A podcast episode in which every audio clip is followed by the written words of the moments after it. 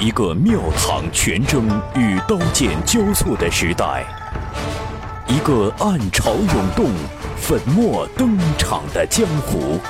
您正在收听到的是长篇玄幻小说《雪中悍刀行》，作者烽火戏诸侯，由大斌为您播讲。纵横中文网版权所有，喜马拉雅荣誉出品。《雪中悍刀行》第五十二回，徐凤年傲气的点了点头。他本就是北凉自称第二，别说第一，连第三都没人敢称的纨绔，根本不需要什么费劲假装，自有一股让人头皮发麻的跋扈气焰。这徐凤年拿着绣东刀指了一指一直陪笑的吴世贞，一气指使地说：“我爹呀，不比青城王差多少，是位手握兵符的将军。这些年呢，攒下一大份家底儿。本公子嫌家中金银太多，堆积成山。”碍眼，听说青城山有神仙，就来呃看看是否能买点长生道法，多活个百来年。这若能成啊，别说白银百万两，便是黄金十万斤，本公子都能给你们搬到青阳宫里来。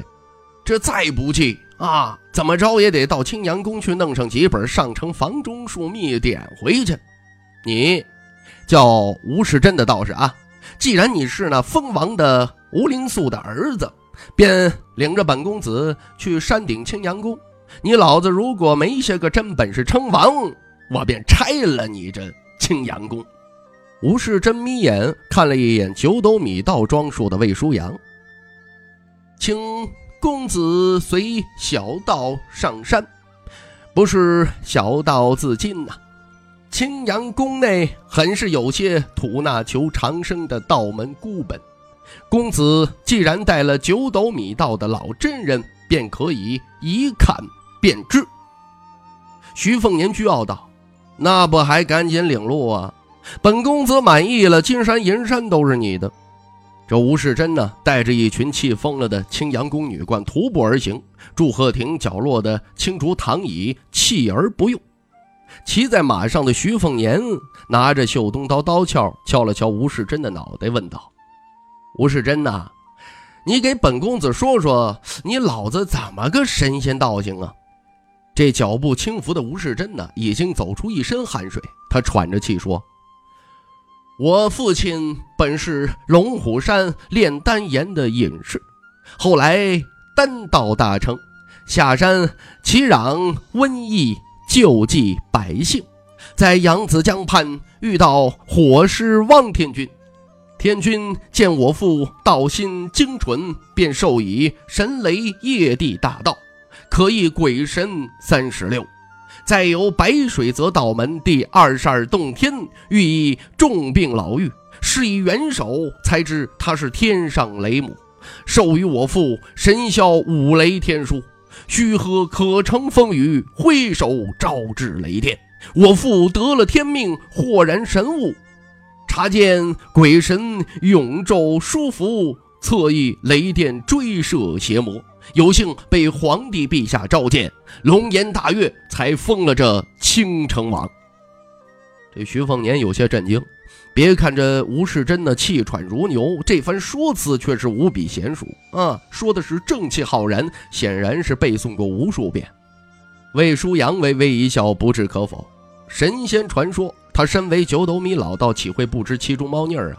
像那龙虎山和武当山，除了开山立派的几位祖师爷，还需要借神鬼来壮声势。何曾听说说哪位天师掌教出门撞见神仙呢？这说出去啊，都得让人笑掉大牙。脑袋探出帘子，听到这些的江泥呢，却是深信不疑，啧啧称奇。至于那吴世贞，却是瞧都没仔细瞧一眼，长相如何，风度如何，是一概不知。老剑神李纯刚啊，没好气的低头闻着自己脚丫子的味道，貌似被自己的臭气给熏着了，抬头摆摆手，继续没好气的说：“别听这纵欲过度的小道士瞎扯，都是他娘骗人的。”江泥对神仙佛灵那是极其的崇敬，他紧张地说：“别胡说，这离青阳宫不远了，小心一道雷劈下来。”老头闻听，哈哈大笑：“劈下来又如何呀？啊，老夫一剑就给他劈碎了。”提心吊胆的江泥愤愤地说：“你不吹牛会死啊，会死啊！”老头啊也不生气：“别急，你听下去便是。徐凤年这兔崽子哪会由着这小道士在那儿没边没际的去吹嘘呀？”果不其然，徐凤年像极了那种出身豪华却莽撞无知的愣头青，捅破天窗。他用力打脸地说：“你老子吴灵素碰没碰着什么火尸电母，鬼才知道。吴灵素怎么吹都行啊。但是本公子可是听说了啊，吴灵素是扯东扯西扯出了一本《神霄灵宝经》，想要跟龙虎山和正一教撇清关系。”在青城山这块风水宝地自立门户，奈何香火却少得可怜。后来不知谁引荐了吴灵素，说你老子道法希拉，房中术却是一绝。于是被皇帝陛下喊到宫里去，你老子也识趣啊，给了丹药，给了秘籍，还拍马屁说大话，说啥天有九霄，神霄最高，神霄内的头头是什么？玉皇大帝的长子，便是当今转生的陛下。这马屁可有点水平。不过，据说龙虎武当几个道教祖庭都骂你老子吴灵素是吴的牛皮。这一人一公霸占第六洞天的青城王，也不敢放几个话回骂一句：“好歹当个王啊，是不是？怎么当的这是啊？”于有为一旁噗呲一笑，这魏书阳啊，很配合徐凤年，故作小心忐忑的模样。他轻声纠正道：“公子。”青城山是第五洞天，这徐凤年哼哼说：“呵呵，第五、第六，这也差不多。”吴世贞脸部表情僵硬，但始终僵硬着，保持微笑，没有怒气，没有暴躁。他伸手挡去一位坤道女冠，替他擦汗，他自己擦拭着汗水，望向前方，已经依稀可见宫顶眼角。出生以后便没受过恶气的吴世贞，嘴角翘起，抬头说道。公子，青阳宫就要到了。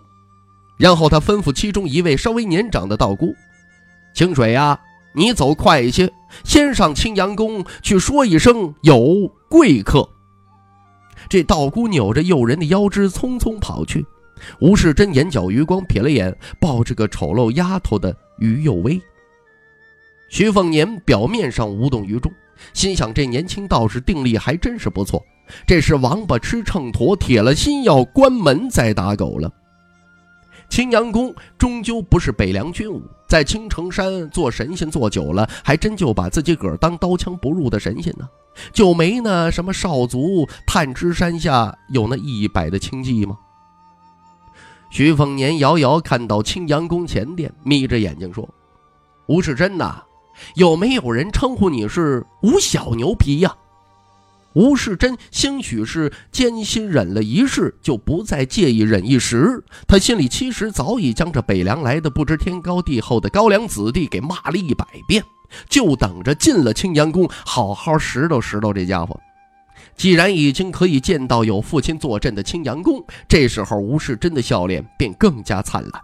他抬头说：“吴小牛皮，第一次听说。”徐凤年拿袖东指了指前方的书修，跟吴世贞笑道：“要是真有能入本公子法眼的上等房中术，瞧见没？这娘们精通媚术，年纪是大了点可那活可是熟人的很呐。保管你这道士只羡鸳鸯不羡仙，做什么神仙呢？啊，本公子可不介意把那位舒大娘送给你，咱俩投缘。本公子从不是吝啬的人呢。”舒修的娇躯明显的颤抖一下，吴世贞看了眼舒修背影，却是比宫内女冠要风韵许多的尤物。看他那与马鞍接触的弧线，真是滚翘圆。只是入了我青阳宫，你骂了我爹堂堂青城王吴灵素是吴的牛皮，还将小道爷唤作吴小牛皮，这一个尤物就够了。那剩下几位呢？徐凤年好不容易啊，终于看到吴世贞得意忘形的一幕，倒是有几分佩服了。就吴世贞这份耐心和伪装，比起北凉大多数纨绔子弟，那可要高明的太多了。徐凤年自言自语道：“得，先马踏了青阳宫再说。吴世贞竖起耳朵，仍没有听清这徐凤年的嘀咕。望见青阳宫内潮水般涌出的大批道士，他顿时豪气横生，加快了步子，离远了挎双刀的徐凤年，这才指着殿外一块碑石轻笑道：“上面写了‘公侯下马’四字，是皇帝陛下御赐。”徐凤年斜瞥了一眼，字迹他认得，果然是皇帝所写，与听朝廷九龙正匾一样。中规中矩，却没半点筋骨神韵。徐凤年不予理睬，扬鞭策马上殿，马踏白玉石阶，蹄声异常清脆。魏舒阳紧随其后，吕舒阳三人按葫芦画瓢，尤其是吕钱塘觉得快意至极。公侯下马，我吕钱塘一介亡国草民都可以视而不见呐！差点被徐凤年双手奉送给青阳宫的舒修脸色难看，顺带着翘臀下骏马踩踏出来的马蹄声也是格外的沉重。那吴世贞毫不阻拦，这位最重风度的青城王爱子整理了一下头巾道袍，缓缓潇洒是拾阶而上。青阳宫内高手尽数涌出，不下五十余人。您正在收听到的是。雪中悍刀行，纵横中文网版权所有，喜马拉雅荣誉出品。父亲吴灵素自立神霄派，是开宗立派的辉煌大手笔。加上被封为王，虽说九斗米道士被驱赶得一干二净，但渐次吸纳了许多慕名而来的能人异士，终于三十六人合成了神霄剑阵。剑阵一旦启动，三十六柄剑呼啸有如雷鸣。吴世贞年幼时见到无数青城山九斗米老道士上青阳宫理论，都被当时才十八人的玉箫剑阵打得满地找牙。现在青阳宫在青城山势大无比，玉箫剑阵号称对敌二品以下无敌手，神霄剑阵更是能与一品高手抗衡啊！两个剑阵。吴世贞不是坐井观天之辈，自知与当今各自成名数百年的天下三大剑阵自然有些差距。只是眼前这帮人抵挡得住吗？那大剑壮汉有些棘手，双手如雪的护卫兴许有点古怪门道。至于离公子哥最近的那位九斗米老道，吴世贞素来不放在眼中。胜券在握的吴世贞这时候却为难起来。青阳宫擅长房中双修术，这些年呢，他做了些不太正大光明的勾当。可兔子不吃窝边草啊！上山香客中，即便有容貌根骨俱佳的女香客，在父亲的严令下，他也不敢太荒唐，除非是遇见了上家的顶炉才会出手。宫内两位最得宠的道姑，便是去年虏获的仆役呀，都给杀光了，抛尸荒郊，再嫁祸给山上的一伙草寇，十分简单呢。否则留着一股股山山匪啊，留他干什么呀？吴世珍会在意那每年几百两银子那点可怜的供奉吗？这两位女冠呢，是一对孤侄，初时是百般抗拒，只是尝过青阳双修的滋味，已是百般顺从。在青阳宫内做快活神仙，总比山下做柴米油盐的凡夫俗子来的愉悦轻松。哪个世俗的女子不奢望可以驻颜有术，永葆青春呢？父亲说过，这可是皇宫娘娘们都不能免俗的。有相马术，便有相人术。相人分许多，吴世贞只拣选了最感兴趣的一种：如何辨识双修顶炉？他在祝贺亭一眼便瞧出这伙香客那几位娘子顶炉资质之好是生平仅见呐。那被调侃舒大娘的上边。驾车的青山丫鬟与只探出头一次的绝美女婢，那都是上上品；而那骑在马上抱了个黑丫头的内媚女子，则是让人垂涎的仙品，挤进父亲所谓仙人第二品坐莲菩萨像。吴氏真心动了。为难的却不是这位北凉公子哥啊，他的护从雄健，管你是哪一位北凉将军的子孙，就算有本事带几千铁骑上京城，可被顾建堂大将军打造成一个铁桶的雍州，会允许你北凉五族横贯半州吗？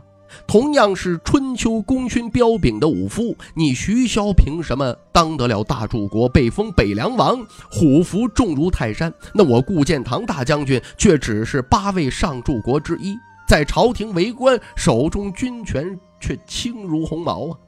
吴世真不认为顾建堂会大度到一笑置之。十年间，雍州武将纷纷更换，顾大将军三分之一的旧部都有意无意地安插进来。父亲年初喝酒时，私下便说顾建堂跟徐瘸子卯上了。姓顾的论心机实力都稍逊人徒一筹，可顾建堂才四十三岁，这就够了。徐骁尴尬如此，何况是北凉的将领？吴世贞他哪会畏惧呀？再者，北凉三十万铁骑实权都是在他那六位年轻义子手中，不曾听说有眼前公子哥这么大年纪的子孙呢。因此，吴世贞为难的是那几个女子如何来分配，给父亲几位呀？是将那菩萨像上的白毛小娘子交出去，自己留下其余几位，还是弱水三千，只要那女子一瓢啊？可一心要双修正道给世人看的父亲会答应吗？在青城山呢，青城王吴灵素就是天，那吴世贞无疑就是天子了。吴世贞一旦头疼，就会习惯性的用双手的食指去卷起逍遥津的两条飘摇的剑带，看得数十位跑出大殿凑热闹的道姑们是目眩神摇。女冠们最痴迷吴世贞这些个小动作，这比起与吴世贞父亲神仙双修时的规矩森严，说每一个动作都得按照书上走，一步不得差。他们无一例外更乐意与这吴公子巫山云雨。这位会疼人的小神仙，摇桃花美人扇，吹羊脂白玉箫，能弹古琴，引来百鸟齐鸣，连被抢入青阳宫的那对璧人都心甘情愿不思归乡，何况是一些年幼就被带上山的女道士啊！吴世贞抬头看着高坐于枣红大马上的徐凤年，笑道。这马归我了。徐凤年瞥了一眼十八人瞬间成就的剑阵，转头询问魏书阳：“魏爷爷，这阵有名堂？”神情自若的魏书阳轻轻拂须道：“如果老道没看错，这是吴灵素偷学龙虎山老君阁里的一个密阵而来的玉箫剑阵，算是。”青出于蓝而胜于蓝，吴灵素天资超群，事事举一反三，是连龙虎老天师都承认的。可惜他心术不正，吃不住苦，一心取巧，不肯走黄黄大道。当时老天师故意斥责吴灵素，将其冷落在炼丹崖上。其实啊，是存了让这位青城王好好练心一番的良苦心思。